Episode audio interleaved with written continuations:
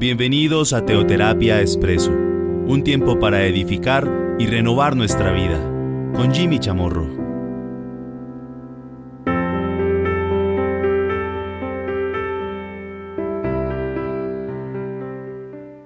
Muy buen día a todos. Vamos a retomar nuestras píldoras en eh, esta semana. Ya estamos en varios países del mundo en toque de queda, en cuarentena, bien sea obligatoria, en algunos otros lugares pues de manera voluntaria, pero estamos tomando todas las precauciones que debemos hacer frente a esta pandemia, la cual pues por definición está en el mundo entero. Hemos venido abordando acerca de aquello lo cual a mí me cuesta aquello lo cual para mí es imposible llevarlo a cabo. Solo es posible cuando yo me siento a la mesa de mi Señor. En la Santa Cena encontramos un par de pasajes bíblicos, el de Mateo capítulo 26, en dos cortos versículos, versículos 26 y 27, y lo que Pablo nos comparte frente a la Santa Cena en la primera carta a los Corintios, en el capítulo 11, versículos 23, inclusive hasta el 34. Ya hemos aquí presentado, hemos compartido algunos puntos de lo que a mí me cuesta, de lo que para mí es imposible, pero que solo es posible cuando yo como de ese pan y tomo de esa copa. O sea, de aquel pan y aquella copa la cual representa cada una de ellas respectivamente el cuerpo y la sangre de Cristo. Solo es posible por medio de eh, el cuerpo que por mí fue entregado, por medio de la muerte de mi Señor. Y por supuesto por medio de la sangre que por mí fue derramada. Cuando yo acepto lo que Cristo hizo en la cruz por mí, entonces para mí sí es posible llevar a cabo lo que el Señor me comparte ahí en la última cena. Vamos a mencionar los puntos que hasta el momento hemos aquí encontrado en su palabra. Primero, bendecir. Entonces yo ya puedo bendecir, bendecir a otros. Ya puedo yo compartir y dar en segundo lugar. Tercero, agradecer. Cuarto, yo puedo hacer memoria. Quinto, yo puedo ser de palabra, o sea, cumplir lo pactado. Sexto, examinarme a mí mismo, algo que me cuesta demasiado. Como dice 1 Corintios 11, 28, probarse a sí mismo. Séptimo, discernimiento, o sea, discernir espiritualmente todas aquellas cosas. Octavo, el esperar. Esperar como lo hace el labrador, esperar como el atleta e inclusive como el soldado lo hace. Noveno lugar, lo encontramos en la primera carta a los Corintios, el capítulo 11, en el versículo 34, dentro de todo este contexto de la cena del Señor. Todo esto que comprendemos que se llevó a cabo ahí en el aposento alto, en Jerusalén, cuando estaba Jesús con sus discípulos compartiendo la mesa por última vez. Dice este pasaje, y nos dice Pablo, si alguno tuviere hambre, coma en su casa, para que no os reunáis para juicio. Las demás cosas las pondré en orden cuando yo fuere. Aquí entonces el apóstol Pablo me habla de un punto muy importante, el noveno, el no reunirnos para juicio. Cosa difícil es el sentarse a la mesa y no juzgar. La mesa, recordemos, en los tiempos del Señor y de acuerdo a la cultura judía de la época, representa el lugar más íntimo de una casa. Seguramente el lugar más íntimo puede ser la, una alcoba, pero en los tiempos del Señor yo no podía sentar a la mesa a cualquiera. Es más, yo me sentaba a comer, yo no me sentaba a trabajar. Hoy una mesa seguramente tiene múltiples propósitos. Pero en los tiempos del Señor yo siento a la mesa, no a cualquiera. Yo siento a la mesa a, a una persona o a un grupo de personas con quien yo quiero compartir un tiempo. Yo no me siento en la mesa simplemente, sino a la mesa. Yo me siento en la mesa para comer, para alimentarme, para desayunar, almorzar, cenar. Pero cuando yo me siento a la mesa, me siento para compartir. Como cuando decimos, oye, te invito a un desayuno, te invito a una cena a mi casa. Y solamente en esa cena, pues no nos limitamos simplemente a comer, ni más faltaba, sino a dialogar, a hablar, a compartir, a oír, a intercambiar, a dialogar. Y solamente hay algún propósito que yo puedo tener con una cena, un almuerzo, por ejemplo. A veces invitamos a alguien a almorzar eh, en aras a lograr algo de aquella persona, sacar algo de aquella persona, a lograr un negocio, hablar acerca de eh, un eh, acuerdo o una propuesta que yo le tengo a una persona, por múltiples razones, por múltiples motivos. Pero aquí vemos que en los tiempos del Señor yo me sentaba a la mesa para compartir. Pero en los tiempos del Señor también se sentaban a la mesa y especialmente lo hacían para juzgar. Eso hoy no ha cambiado. También la gente se sienta a la mesa para juzgar. Y aquí me dice la palabra de Dios que Él vino, que Cristo vino para entregar su cuerpo y su sangre, para que yo no me reúna para juicio. El lugar de reunión más íntimo no era un salón, era la mesa. Por eso las mesas en los tiempos del Señor eran de buen tamaño, de unas dimensiones importantes, generosas, no pequeñas, como seguramente hoy encontramos algunas, porque era el lugar de reunión más íntimo. Pero la gente se reunía para juzgar. Hoy, reitero, en eso muy poco ha cambiado. Pero por eso aquí me dice la palabra de Dios, no os reunáis para juicio. Y me reúno para juicio. ¿Y en qué momento o en qué sentido yo me reúno para juicio? Miramos algunos pasajes bíblicos. El Salmo 41.7 dice, reunidos murmuran contra mí todos los que me aborrecen. Contra mí piensan mal, diciendo de mí. Cosa pestilencial se ha apoderado de él. Y el que cayó en cama no volverá a levantarse. Vamos aquí algunos puntos. ¿Para qué es que hay personas que se reúnen para juicio. ¿En qué consiste esto de juzgar? Claro, yo juzgo es a otros. Me reúno es para destruir a otras personas. Pero ¿cómo lo hago? Primero, murmurando. Mire lo que dice. Reunidos murmuran contra mí. Todos. Para murmurar.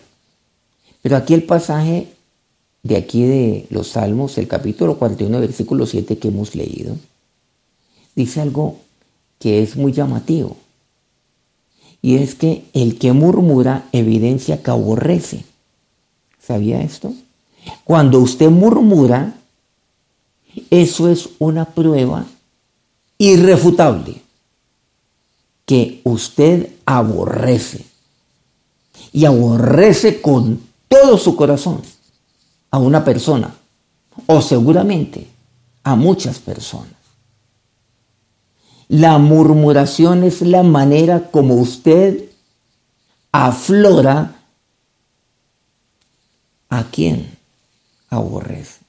Entonces, se reúne para murmurar. En segundo lugar, lo que dice este versículo 7 del Salmo 41. No os reunáis para juicio, dice la Biblia, claro. en segundo lugar, esto manifiesta sus pensamientos de mal. Cuando usted se reúne para juicio, igualmente está evidenciando sus pensamientos. Los pensamientos son aquellos los cuales nadie conoce.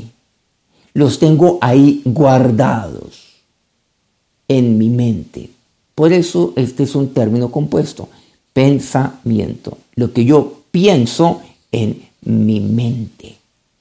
Pero no lo evidencio por medio de mi lengua, a través de mis palabras.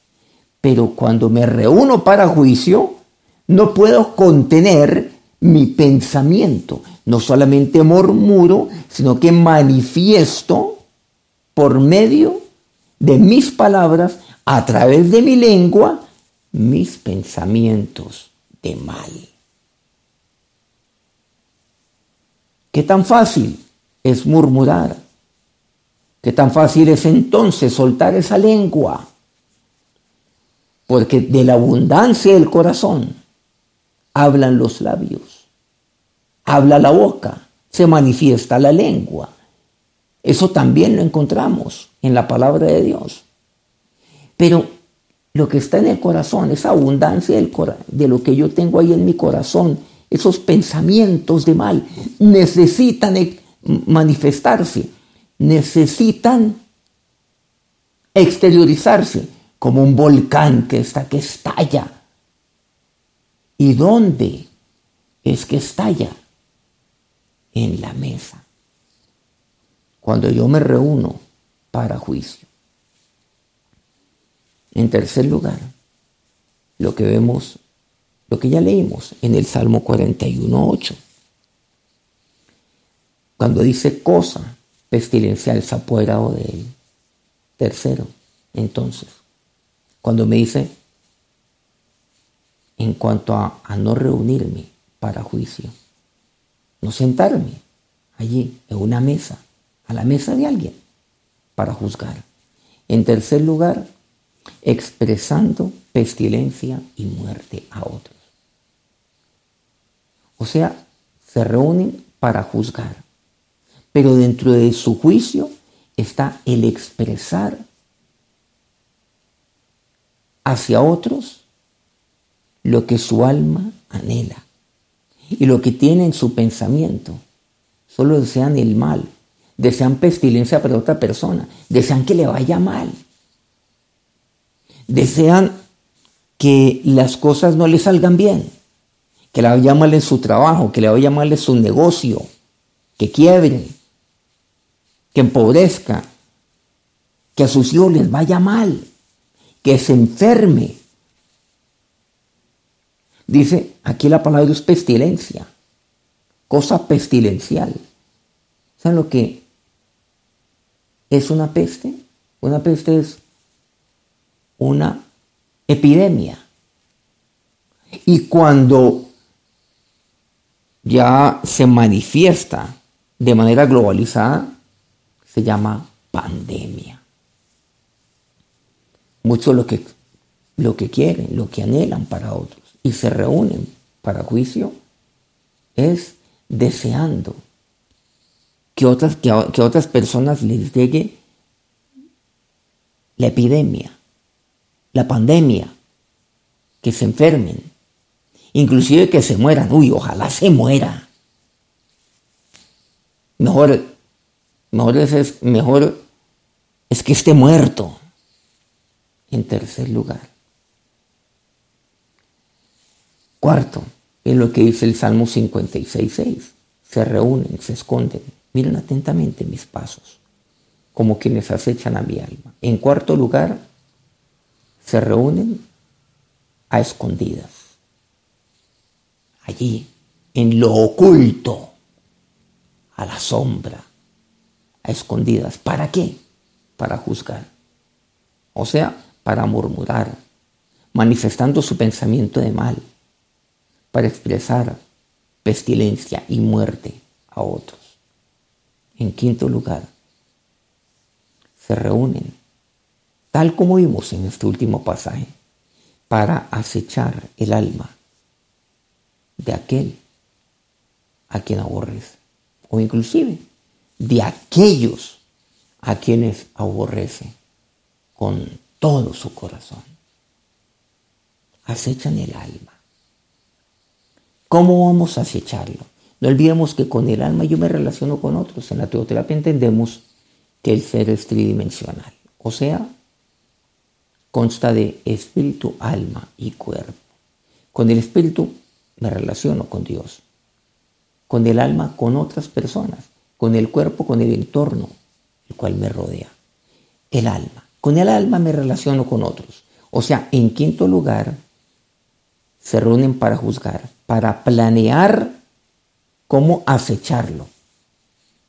Por eso dice, para acechar el alma, para planear cómo acecharlo, cómo acechar el alma de aquellos a quien aborrece. No os reunáis para juicio. Pero por el contrario, ¿qué es lo que debo hacer?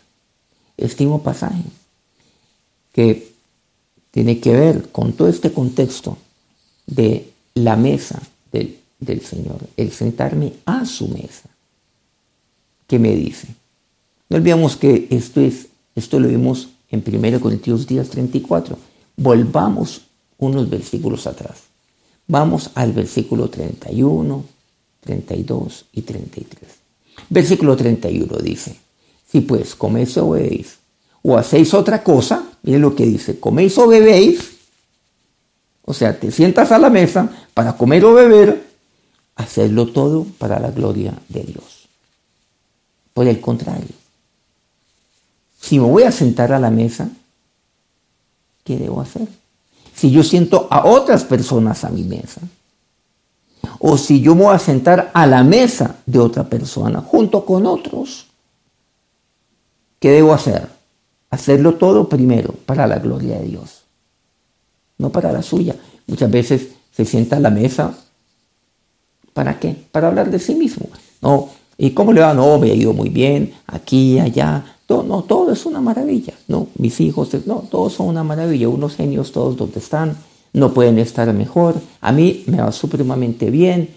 A mi marido, no, mi marido está en lo mejor, está en la cúspide, le han dado este galardón, ha tenido este reconocimiento, es un genio, es tremendamente inteligente, mi esposa esto, mis, en fin, tantas cosas. Yo, yo, yo y yo. No, en primer lugar, todo para la gloria de Dios. Muchos lo que hacen es se autoglorifican, se autoalaban. Qué cosa tan terrible. Eso, eso es hasta fastidioso. Y la gente no se da cuenta. No, hacerlo todo para la gloria de Dios. Cuando yo me siente a la mesa a comer, a beber, o cuando yo haga otra cosa, ¿qué quiere decir? Aun cuando yo me pare de esa mesa, cuando esté yo ahí a la mesa de alguien, o esté en cualquier parte, o yo hago lo que yo esté haciendo, ¿qué me dice? Primero, hacedlo todo para la gloria de Dios. Segundo, versículo 32 de 1 Corintios 10, de este pasaje. No seáis tropiezo ni a judíos, ni a gentiles, ni a la iglesia de Dios. Segundo, hacedlo todo sin ser tropiezo. Primero, para la gloria de Dios. Segundo, sin ser tropiezo. Porque yo puedo sentarme a la mesa, a la mesa de judíos, a la mesa de gentiles, o a la, a la mesa de otros hijos y otros cristianos. Por eso me dicen, judíos, gentiles, iglesia de Dios. Los judíos, ¿quiénes, ¿quiénes podrían ser hoy en día? Para mí. Son aquellas personas que, que son mis connacionales, con quienes yo comparto costumbres, con quienes comparto pues una cultura, un mismo lenguaje, eh, los mismos dichos, con quienes nos entendemos, seguramente porque pertenecemos a la misma cultura.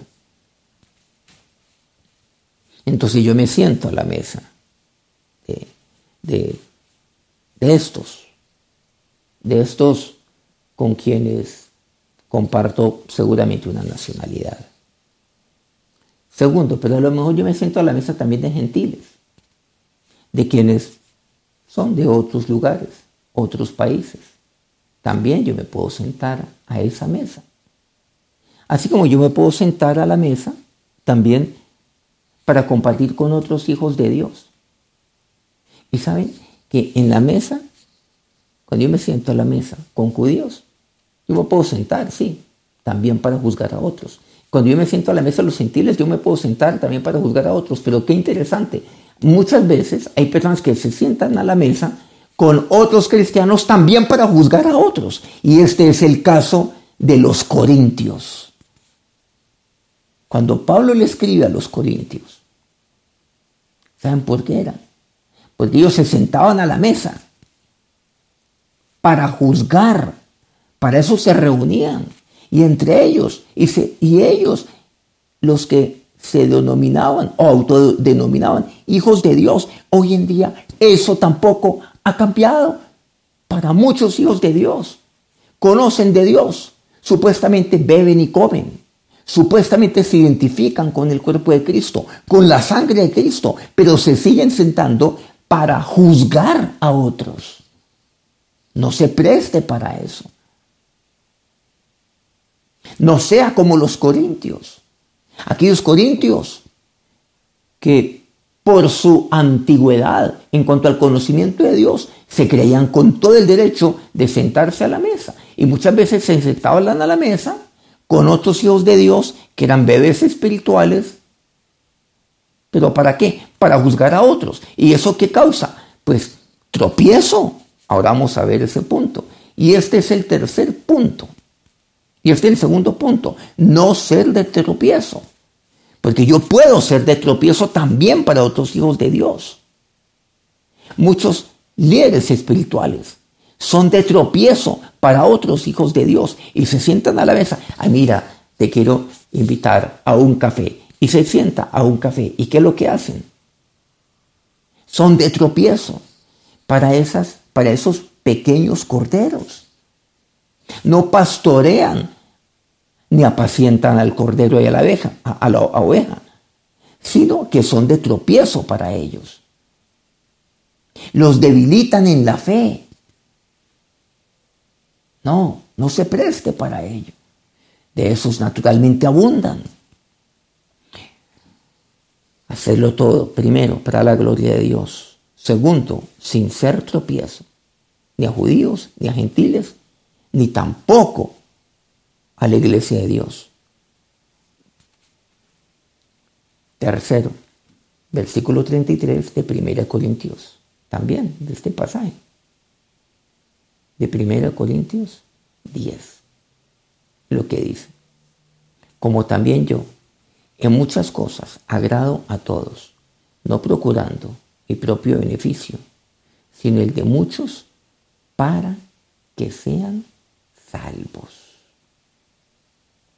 Ah, aquí el apóstol Pablo me habla acerca de, de algo que es muy importante.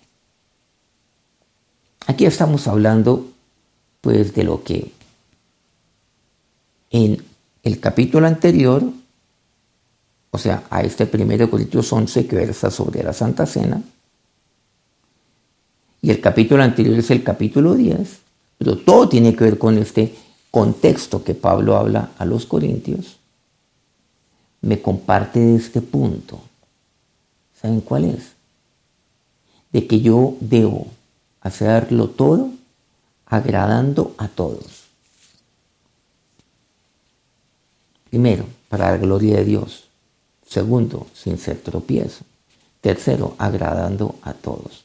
Bien sea que yo esté ahí a la mesa, comiendo, bebiendo o haciendo cualquier otra cosa. Reitero, hacerlo todo. Para la gloria de Dios, sin ser tropiezo. Tercero, agradando a todos. Pero ¿qué quiere decir agradando a todos?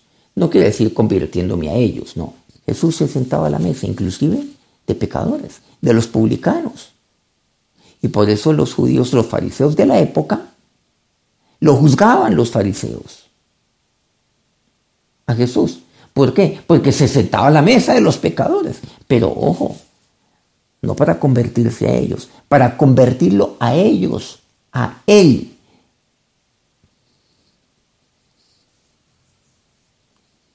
¿Y qué significa el agradar a todos? Este pasaje me lo aclara.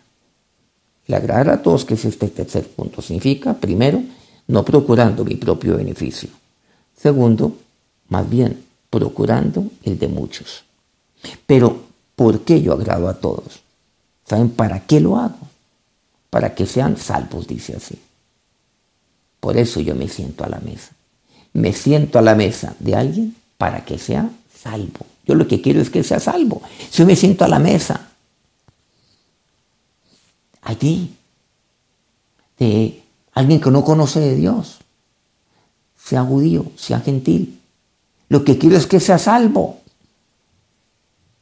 Y, y, si es cristiano, si es hijo de Dios, yo no procuro mi propio beneficio, procuro el bien de él. Procuro es edificar su vida. A eso yo me siento a la mesa. Por eso, entonces, yo me siento a la mesa. Finalicemos con lo que nos dice el Salmo 1.1. Recordemos, bienaventurado el varón que no anduvo en consejo de malos, ni estuvo en camino de pecadores, ni en silla de escarnecedores se ha sentado. No se sigue, no se siente en esa silla para escarnecer a otros. El que se sienta para juzgar, se sienta para escarnecer. Cuando yo hago esto, o sea, cuando yo lo hago todo para la gloria de Dios, no para la mía, cuando yo lo hago todo, sin ser de tropiezo, cuando yo lo hago todo, agradando a todos, o sea, lo hago todo para buscar salvar a muchos, entonces yo soy bienaventurado. Entonces yo soy dichoso. Yo soy venturoso. Todo el bien de Dios será sobre mi vida. El hombre bienaventurado es aquel que experimenta todo el bien de Dios para su vida. O sea, yo llevo a la mesa la palabra de Dios. ¿Saben lo que me dice? El Salmo 1, el, versículo segundo que le, que le sigue, dice, sino que la ley de Jehová está en su delicia y en su ley medita de día y de noche. Yo llevo la mesa de Dios el alimento, que es la palabra de Dios. Por decirse su delicia. ¿No se han dado cuenta que uno se sienta a la mesa y uno dice, oiga, qué plato tan delicioso? Pero, ¿qué es lo que la gente recuerda cuando se sienta a la mesa? ¿Recuerda lo que le sirvieron o recuerda lo que le compartieron?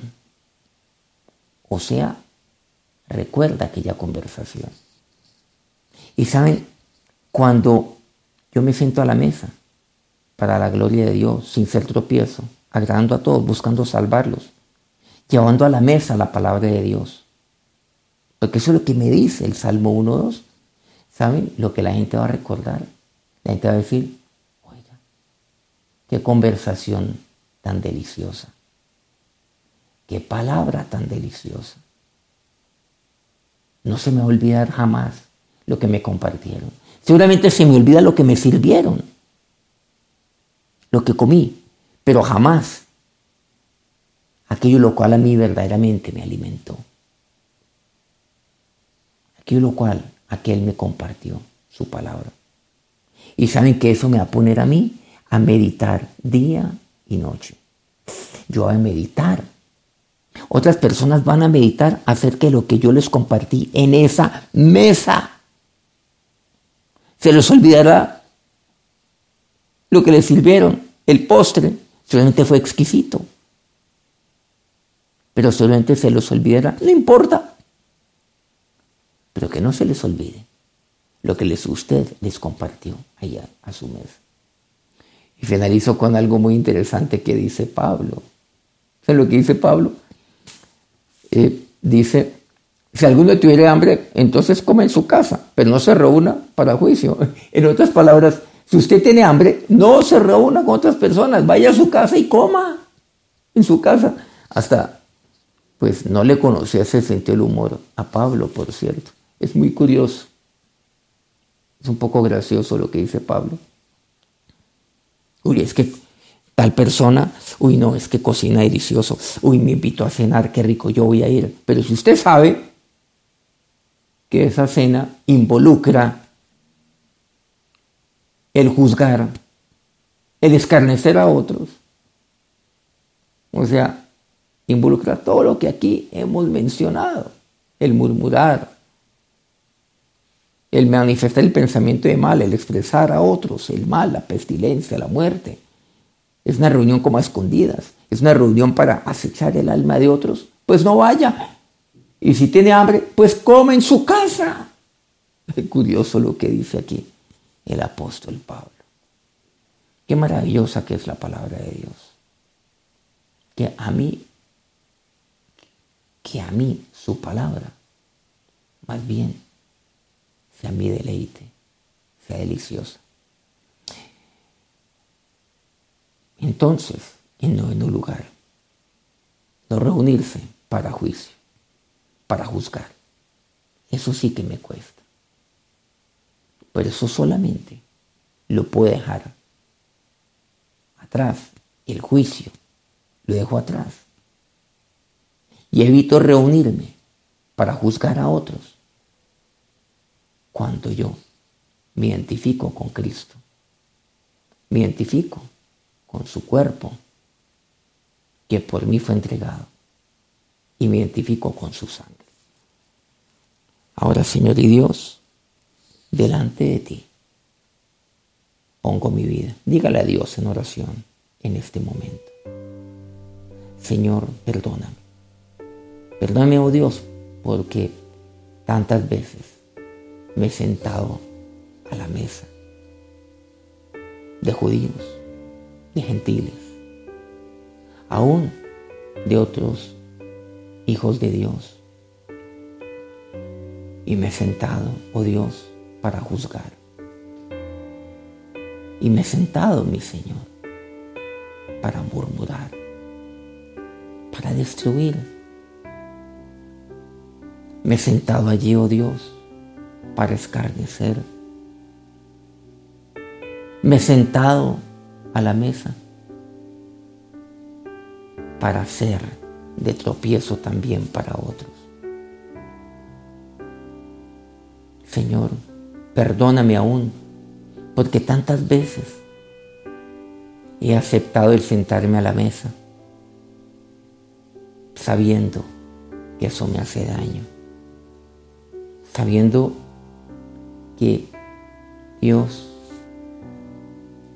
eso, indigesta todo mi ser.